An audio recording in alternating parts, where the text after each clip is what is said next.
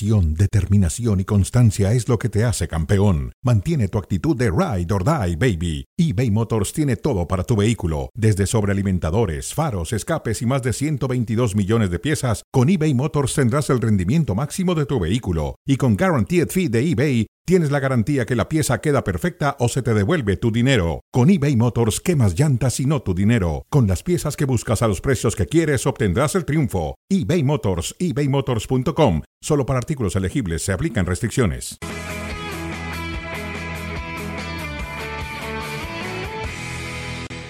Un triunfo más para el Real Madrid, este no es cualquiera, porque los eh, pone en la primera posición de la clasificación en la Liga Española una vez que se han emparejado en cuanto a partidos disputados con el Girona.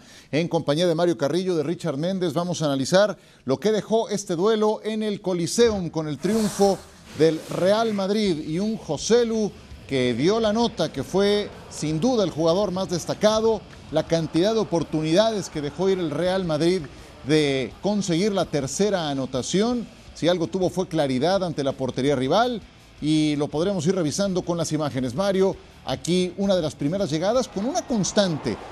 Desborde por el lado derecho, centro al área y jugada de riesgo. Aunque y esta ese va por otro pelotazo flanco. a la espalda, Ajá. en donde gana con velocidad Vinicius, eh, avisando, avisando al Madrid de que está hecho, pero al margen de esto, por la derecha, por la izquierda, por el centro, fue mejor el Madrid en todo. Todo.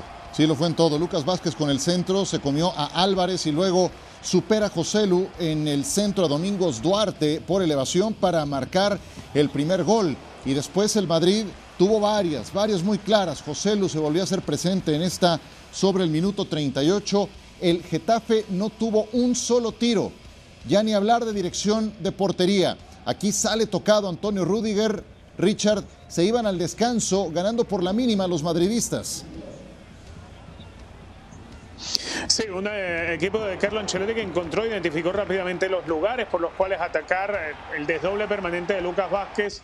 Eh, hoy Lucas Vázquez no se vio forzado en defensa, trabajó muy bien el Real Madrid. Eh, lástima el golpe que se termina llevando Antonio Rudiger, que habrá que evolucionar y ver eh, cómo va a estar para el partido contra el Atlético de Madrid, si va a poder contar con él. Y después llegaría el segundo tanto del Real Madrid. Nuevamente la intervención de José Lu, buen remate incómodo para el arquero del Getafe. 2 a 0 el Real Madrid hacía realidad parte de lo mucho que desaprovechaba. Por supuesto, esta de Vinicius tira una de más. Yo creo que aquí por sobrado deja de anotar el tercer gol.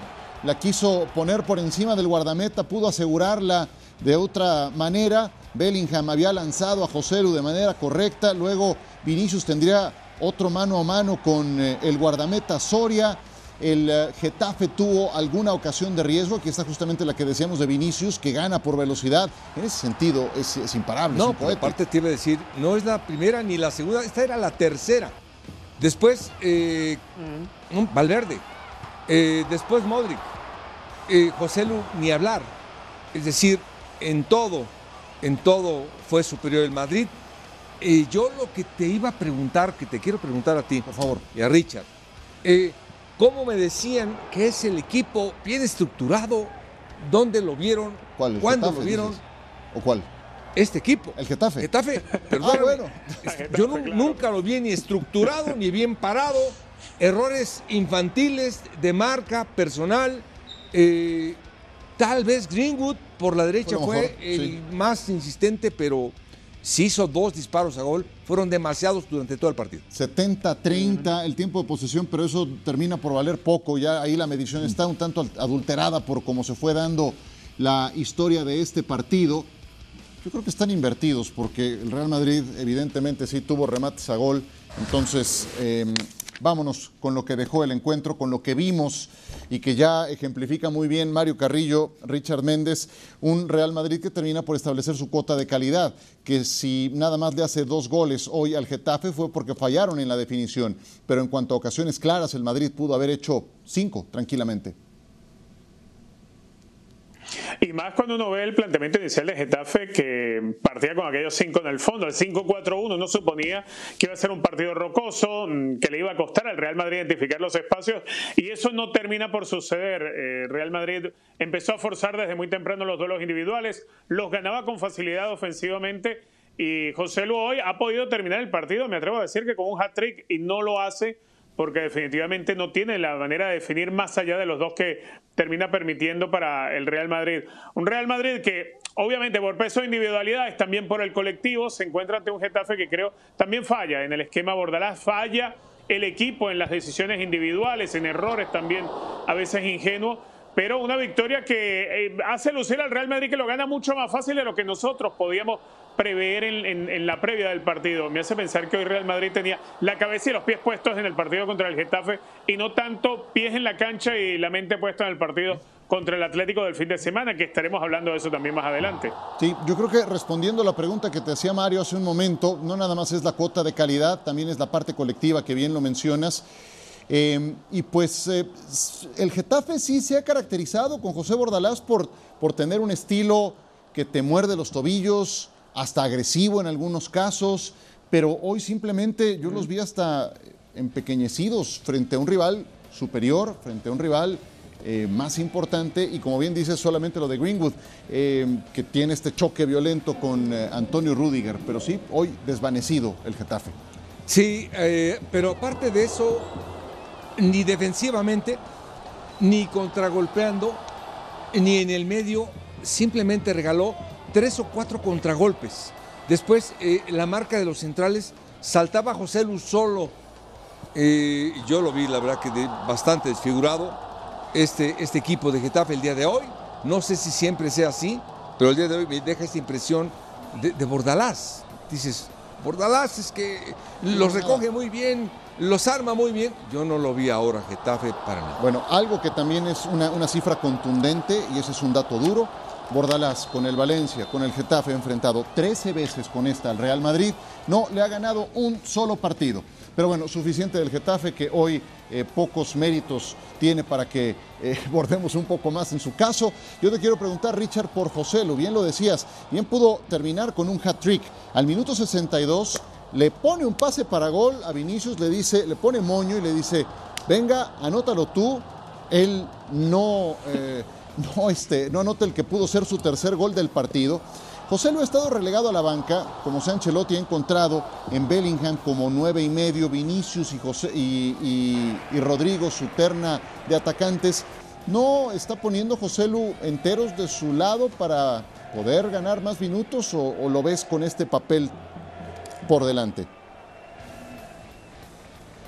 Es que por característica creo que José Lu es un 9-9 de área, alguien eh, para, para batirse, para hacerte de poste, para desgastar centrales, que es una característica que los otros dos delanteros, los que sí son habituales en Real Madrid, es decir, Vinicius y Rodrigo, no tienen, porque son atacantes que te pueden partir 10, 15 metros fuera del área porque tienen gambeta, porque hacen recorrido en diagonal y ambos tienen remate, pero la diferencia con José Lu es que José Lu, por tamaño, por, por condición física, se le debe facilitar mucho más el juego aéreo. Lo que pasa es que ese no es parte del esquema de, de Carlo.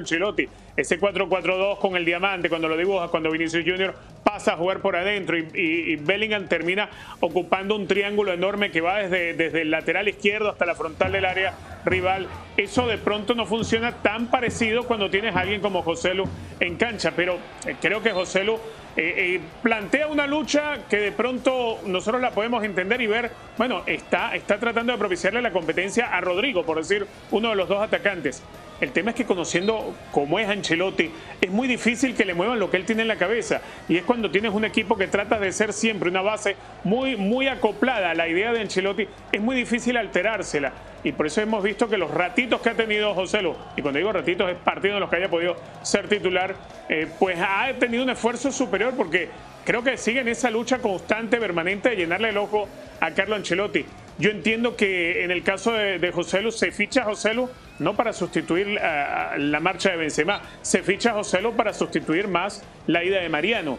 pero definitivamente creo que es un delantero que necesita más oportunidades en el equipo. Claro, cuando lo han buscado termina por mojar, por aparecer, lleva siete goles, es el segundo mejor goleador del conjunto del Real Madrid. Pero ahora te quiero preguntar, Mario, de la parte de atrás, porque Antonio Rudiger sale golpeado, de por sí andan bajos de elementos en la defensa, Eder Militao todavía tiene para un rato largo, han tenido que habilitar a Aurelian Suamení en esa posición en ausencia de alguno de los que les quedan, David Alaba también lesionado, ¿qué tanto preocupa la baja de Rudiger?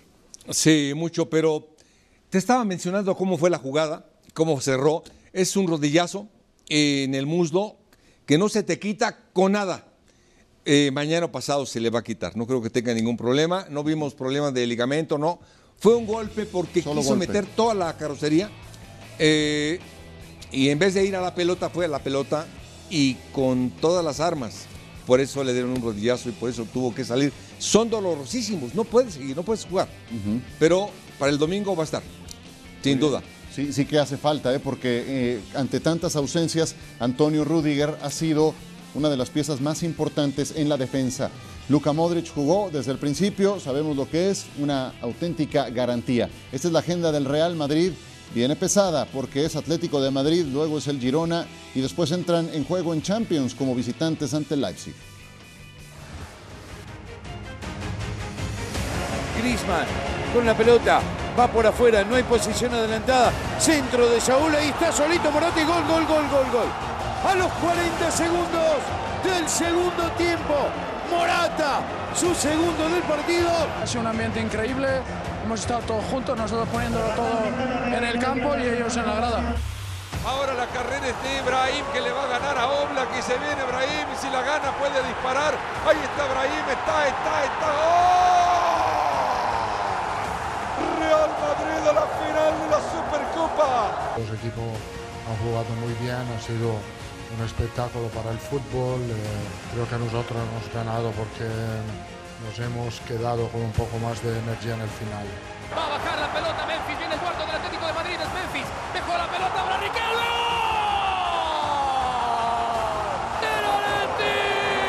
¡Estocada final! Esta nos ha tocado ganarla, ¿no? El otro día pues nos tocó perder y, y bueno, eh, muy contentos sobre todo por, por nuestra gente.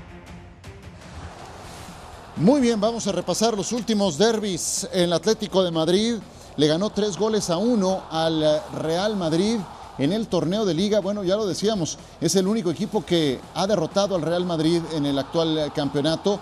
La aparición de Griezmann, eso fue en el eh, Metropolitano, donde son invencibles los del Cholo Simeone. Aquí la reacción Venía, merengue. perdón, venía de jugar un partido contra Barcelona, Ajá. la Supercopa, y se aventaron un viaje de Arabia para jugar este partido. Nada más te iba a decir eso, era la Supercopa. Está perfecto, ahí está la Supercopa precisamente, donde el Real Madrid ahí se llevó las semifinales, se impuso cinco goles a tres al Atlético, Richard. Sí, y volviendo a ver las deficiencias que había mostrado en, el- en aquel partido el Real Madrid en defensa, sufría siempre en el juego aéreo. Entre los dos partidos fueron cuatro goles de cabeza que le marcó el Atlético, pero igual en la Supercopa la versión del Real Madrid fue otra. Un equipo de reacción, un equipo de capacidad y un equipo que no se dejó esta vez. Exactamente. Se han eh, visto hasta en la sopa el Real Madrid y el Atlético de Madrid. Con eh, este resumen, con esta breve recapitulación, les eh, actualizamos en quién ha ganado cada encuentro, porque ha sido en Liga, en Supercopa, donde el Real Madrid terminó llevándose la semifinal. Le ganó con autoridad 5 a 3 al Atlético de Madrid, pero después vino la Copa del Rey, donde eh, fue una historia diferente. Y ahí vimos a un Griezmann marcar una diferencia muy importante. Este juego se definió además en prórroga. Aquí vemos lo que pasaba en el minuto 121 y el quinto y definitivo para el Madrid que festejaba en Arabia. Y en la Copa del Rey el Atlético ganó al cuadro del Real Madrid. ¿Con qué te quedas de ese partido, Mario? Sí, bueno, primero, eh, ni hablar del Atlético de Madrid. Aprovechó todo, todo para jugar, para cansar, desgastar. Mira, ¿Y qué es el fútbol que tienen ellos? Efectivo. Ganaron bien, bastante bien. Esa jugada de Jan Oblak que se perdía por elevación y luego este otro error también del guardameta del Real Madrid que aprovechaba Morata. El eh, juego tendría un momento fantástico con este gol de Antoine Griezmann que además representa un récord en la historia del Atlético de Madrid. Así lo festejaba el supercrack francés. Cuatro goles a dos ganó el Atlético de Madrid en ese último enfrentamiento que tuvieron en Copa del Rey en octavos de final y dejó al Madrid sembrado. ¿Sabía usted que considerando su duelo del domingo, estos dos se habrán enfrentado cuatro veces esta campaña en todos los torneos? Es la tercera cifra más alta de cruces en una misma campaña. Ahí los tienen. Pues la pregunta es, Richard Méndez, ¿quién llega mejor al partido del próximo domingo que será en el Santiago Bernabéu? A ver, eh, por el lado del Atlético de Madrid creo que viene con buena estela porque es un equipo que sigue manteniendo la pegada. Lo hicieron contra el Real Madrid en la, en la Copa del Rey, lo demuestran en los últimos días, lo que ha sucedido en el partido de ayer frente al Rayo Vallecano, donde el Atlético de Madrid casi no remató a puerta y sin embargo de las pocas que remató le bastó como para poder definir y así fue también la vez que le terminaron ganando al Real Madrid en liga. Con pocas oportunidades le alcanza para conseguir el objetivo. La otra es que Atlético de Madrid tiene muy buen juego aéreo y el Real Madrid ante los colchoneros ha sufrido precisamente de eso, de juego aéreo. Por eso te marcaba lo de los cuatro goles de cabeza recibidos por el Madrid frente al Atlético. Y si para este partido, por ejemplo, no llega a estar Antonio Rudiger, que creo es el mejor elemento defensivo en el juego aéreo, pues va a tener muchos más problemas. Ofensivamente creo que llega bien el Real Madrid, pero el Atlético no es el Getafe. El Atlético se defiende bien. El Atlético de Madrid no es Las Palmas. El Atlético de Madrid se defiende y muy bien. Eso es un hecho. Y eh, Mario, ¿por qué Históricamente se ha defendido muy bien. Pero, Siempre defiende con ocho atrás, entonces se defiende muy bien. Claro. Pero, pero vimos también la feria de goles que, que, se han presentado en esos partidos, con todo y que se defiende bien. No, se defiende bien. Hombre, y tiene a Griezmann, y tiene a Morata, o Memphis Depay, por ejemplo, ayer tiene hizo a Barrios, fantásticos. Tiene a Barrios en gran momento. No, no, no, pero por ejemplo ayer nada más le llegó tan sencillo ayer el Rayo Vallecano que fallando sus goles los metía el Atlético de Madrid. Eh. Te digo, efectivo y le aplaudo, pero si tú me dices a mí que sea mi equipo o que sea mi entrenador, yo te digo que no. A ver, ¿qué es lo que no te gusta del Atlético de Madrid? Eh, en verdad, simplemente su forma de juego no me gusta. Estilo, ayer, estilo. Rayo Vallecano ayer Ajá, sí, le tiene que haber ganado el partido. Sí. Y al final gana a ellos el partido. Es decir, eh, su apuesta es marca, desgasta, defiendo y te contragolpeo. Históricamente ha sido así. Y aparte te iba a decir algo, es bien válido. Pues cada quien claro. le gusta como juega, cada quien le gusta jugar como quiere. Pero te pregunto, ¿tiene, ¿tiene para jugar mejor? Particular, pero mucho mejor. Nada más te digo. Venga, Richard. Me gustaría añadir algo, ¿no? Álvaro Morata está lesionado. Y creo que eso, dentro de todo, dentro de una, defensa del Real Madrid que, que, podría llegar con la vaca de Rudiger, no tener que enfrentar a Álvaro Morata puede ser mejor que tener que enfrentar, obviamente, eh, a, a, Morata. No contar con Morata en el Atlético de Madrid para el Real es una buena oportunidad, porque Memphis Depay, si bien es un buen delantero, a mí me parece que no es tanto, no está a la altura de Álvaro Morata. Por algo, Morata es junto a Griezmann los dos goleadores que tiene el equipo colchonero. Ahora, otra cosita, vamos a tener a los dos mejores jugadores del campeonato. Creo hoy, atravesando mejor momento el francés, Antoine Griezmann, frente a Jude Bellingham. Sí, de acuerdo. Eh, eso, eso es un hecho. Las dos individualidades más importantes son esas dos. ¿Coincides con que está mejor el francés que el inglés? Sí, bueno, el francés ha andado tremendamente bien toda la temporada. Bien. Este último vez. Magnífico. Nada más, ayer entró, eh, creo que entró 15 minutos ayer, y él fue el que definió el partido. Uh -huh. Claro, pase de él, gol de Memphis Depay. Sí. Y Memphis lleva tres partidos al hilo marcando cinco goles y una asistencia en los últimos cinco partidos. Entonces, bueno, está lo que mencionaba Richard hace un momento de Morata. Memphis no está a ese mismo nivel, eso está claro. Pero al menos, y los goleadores son de rachas, pues este trae una buena racha. Vamos a ver si es capaz de prolongarla, ¿no? Eso, eso es muy claro. A ver, eh, ¿Qué ha hecho el Atlético de Madrid para ser el único equipo que ha derrotado y por partida doble al Real Madrid en esta campaña? Yo sé que ha sido en el Metropolitano, pero ¿cuál ha sido el antídoto para ganarle al Real Madrid? Fíjate que primero el partido anterior, el que le ganó, que le metió y que le ganó muy bien, yo te digo, a lo mejor pretexto jugaba contra el Barcelona y se aventó un viaje y los agarraron Eso así, por desgaste, dices. los desgastaron uh -huh. y le ganaron bien. Hubo otro partido en donde se enfrentaron, donde el Madrid le ganó muy bien. Simplemente es, yo creo que este domingo va a ser fantástico el partido, fundamental. Los dos jugaron entre semana, uno jugó ayer, hoy ahora. Van a llegar los dos en igualdad de circunstancias. Sí. ¿eh? Sin Morata con Memphis. Memphis anda bien, anda bastante bien. Sí. Eh, te pregunto igual, Richard, eh, ¿es, un antídoto que tiene? ¿En qué consiste ese antídoto que le ha funcionado al Cholo en esta campaña contra el Real Madrid? ¿Pasa estrictamente por músculo, por empuje, por el desgaste o hay algo en lo futbolístico? Yo creo que hay algo también un poquitito en lo futbolístico y, es aprovechar alguna característica del rival. Ciertamente, eh, yo me atrevería a decir un 70, un 80% es ese músculo que bien marcas, pero eh, también está liberar situaciones como las que se forzaron en los dos partidos que ganó, desdoblar bien por la banda, el, buen pie para, para un servicio de parte de Lino. Creo que esa han sido una de las soluciones, poder llevar una pelota limpia al área y por allí tratar de aprovechar a un Real Madrid que ciertamente por su característica y en la forma que le presenta el partido del Atlético de Madrid, el Real Madrid tiende a inclinarse un poco más hacia la cancha rival y eso te lleva eh, indefectiblemente a dejar ciertos espacios, ciertos descuidos en el fondo. Eh, creo que para esta oportunidad el, Real Madrid va a tener que ser un poquitito más cauto. Eh, los últimos partidos que hemos tenido entre Real Madrid y Atlético han sido intercambio golpe por golpe. Y en algún momento creo que el Real Madrid tiene que tratar de no ser tan abierto en procura de ir al frente, porque supongamos este ejemplo, si llega a ganar el Atlético de Madrid, pues el Real Madrid va a tener una verdadera competencia, se reduciría a 7 la brecha con el Atlético de Madrid. Con respecto al Barcelona ya hay una brecha de 10 puntos, me parece que va a ser muy difícil que la rescate. Ahora, si el Real Madrid le gana al Atlético, va a ser una liga de dos, Girona y Real Madrid. Sí, totalmente. Eh, más allá de los nombres comunes de Griezmann, Memphis, Vinicius, Bellingham, etcétera, ¿alguien oculto en el radar, Richard, que se te ocurra que pueda tener un buen juego, que pueda ser decisivo en este partido?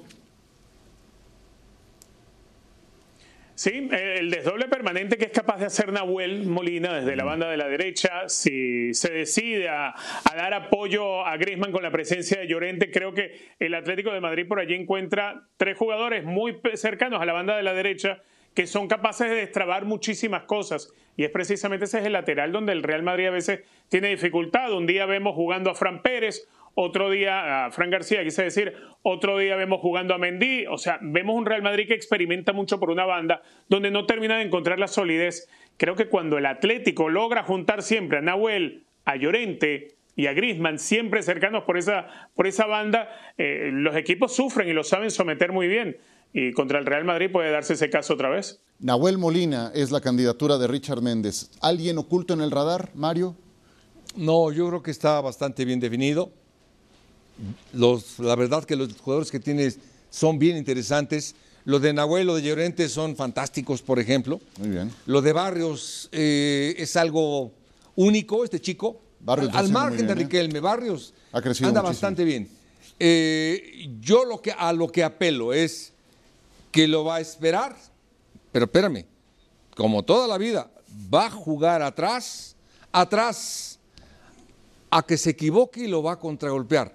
Eso es un gusto, es Atlético de Madrid, es el Cholo Simeone y no veo otra llave más que esa. Simplemente, si Vinicius, si Rodrigo, bueno. si Bellingham son efectivos, no le va a servir de nada. Sí, contra eso no hay medicina, ¿no? Eh, puede estar muy aplicado una, una jugada individual de uno de los supercracks contra el talento es muy complicado. El derby. Próximo domingo, Real Madrid, Atlético de Madrid. Muy bien, vamos a ver qué pasó entre Barcelona y Osasuna, el primer partido después de que Xavi decidió hacerse a un lado, empezó mal con esta lesión de Ferran Torres, el eh, Barcelona en un primer tiempo plano, plano, plano, donde son los más jóvenes los que tiran del barco, es increíble, eh, decepcionante, el, adormecido el Barcelona en la primera mitad. Y bueno, en la segunda mitad Richard entró Víctor Roque y definió el partido. Y con una gran asistencia de John Cancelo a tres dedos, es de loco la asistencia que mete el portugués y el buen anticipo que hace el exjugador del Atlético Paranaense. Esto le vino muy bien al Barcelona, como ya lo decías, en un partido chato, plano que estaba jugando el equipo de Xavi, que creo tiene todavía muchísimas fisuras internas, más allá de lo que pretendan jugar en fútbol. ¿Viste alguna reacción notable, Mario? O sea, vaya, fue, fue un terremoto. eh, el, el anuncio de Xavi el fin de semana. ¿Notaste alguna reacción notable al tiempo que vemos el hospital azulgrana? Fíjate que, fíjate que no, lo que sí te digo es que veo una, una riqueza de jugadores que en cualquier momento puede explotar y todavía no lo ha hecho. Del Barcelona, dices. Sí. A ver, pero ¿no, ¿no te parece que son los más jóvenes los que están jalando? O sea, los Yamal, Fermín, los que están No, Yamal, bueno, por ejemplo, ahorita no está Joao Félix, que estaba lastimado. Eh, lo de Yamal fue tremendo. Lo de Rafinha, pues no sé para cuándo tiene. Eh, el que veo más flojo de todos es a Lewandowski. Lewandowski, de ser un equipo, un jugador que tiene que generar jugadas de gol, eh, a ser un rematador, bueno, pues ahora ni ha rematado ni ha generado. Es el más bajo que veo. Pero Pedri, Gundogan los veo todavía a la altura. De Jong lo veo a la altura. Eh, Cancelo con su bendita y con sus piernitas, ahí va. Sí, pero pues, es- Valde se, se lastimó, Valde. A lo que voy es que con lo que tiene veo capacidad de ataque con este equipo que en cualquier momento puede explotar. Este es el que veo más bajo a Lewandowski. Ah, Lewandowski. ¿Y, y tú notaste alguna, algún movimiento que se haya en verdad sacudido el Barcelona en lo futbolístico, en lo anímico al menos, Richard, en ese juego?